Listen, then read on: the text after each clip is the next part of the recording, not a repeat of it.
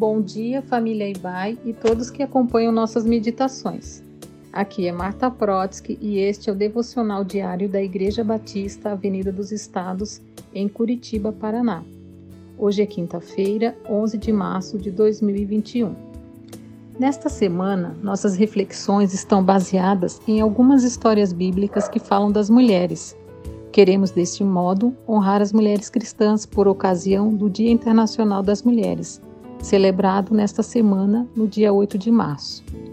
Selecionamos na Bíblia alguns exemplos inspiradores de algumas mulheres que mudaram os rumos de suas próprias histórias, impactaram outras e, deste modo, glorificaram a Deus cumprindo seus propósitos. Hoje iremos refletir sobre a história de Dorcas, sua história está registrada em Atos, capítulo 9, versículos 36 ao 42, que diz: Em Jope havia uma discípula chamada Tabita, que em grego é Dorcas, que se dedicava a praticar boas obras e dar esmolas. Naqueles dias ela ficou doente e morreu, e seu corpo foi levado e colocado num quarto do andar superior. Lida ficava perto de Jope e, quando os discípulos ouviram falar que Pedro estava em Lida, mandaram-lhe dois homens dizer-lhe: Não se demore em vir até nós.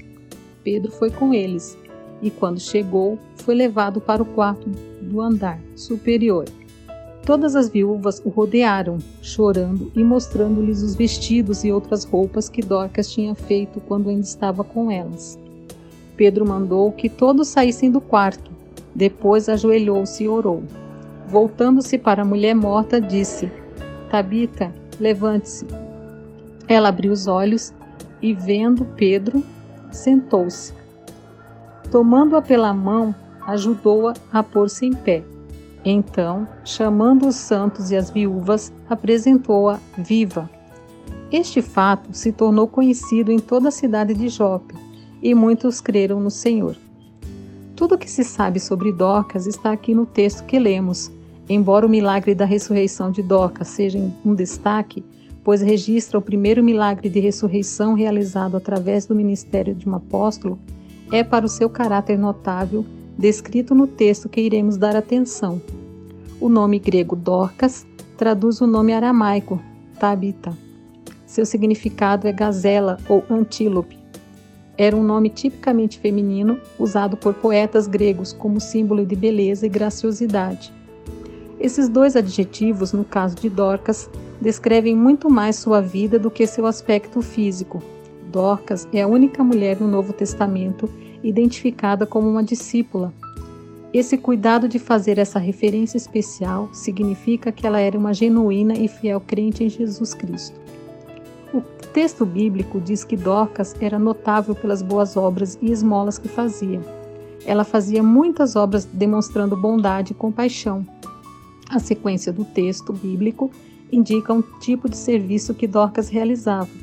Ela confeccionava túnicas e outras peças de vestuário para as viúvas de sua região.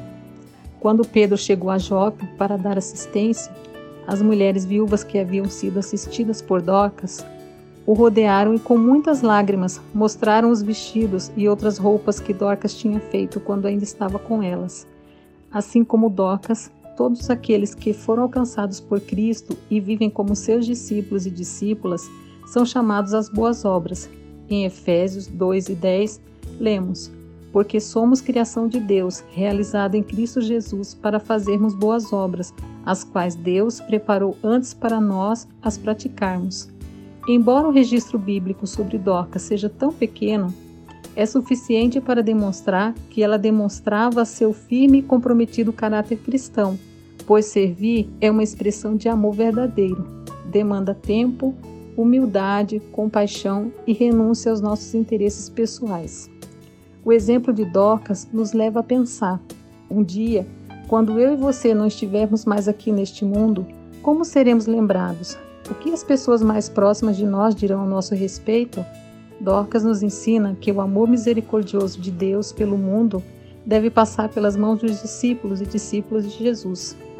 Tenha uma abençoada quinta-feira e que Deus nos dê boas oportunidades para servir e demonstrar o amor ao próximo.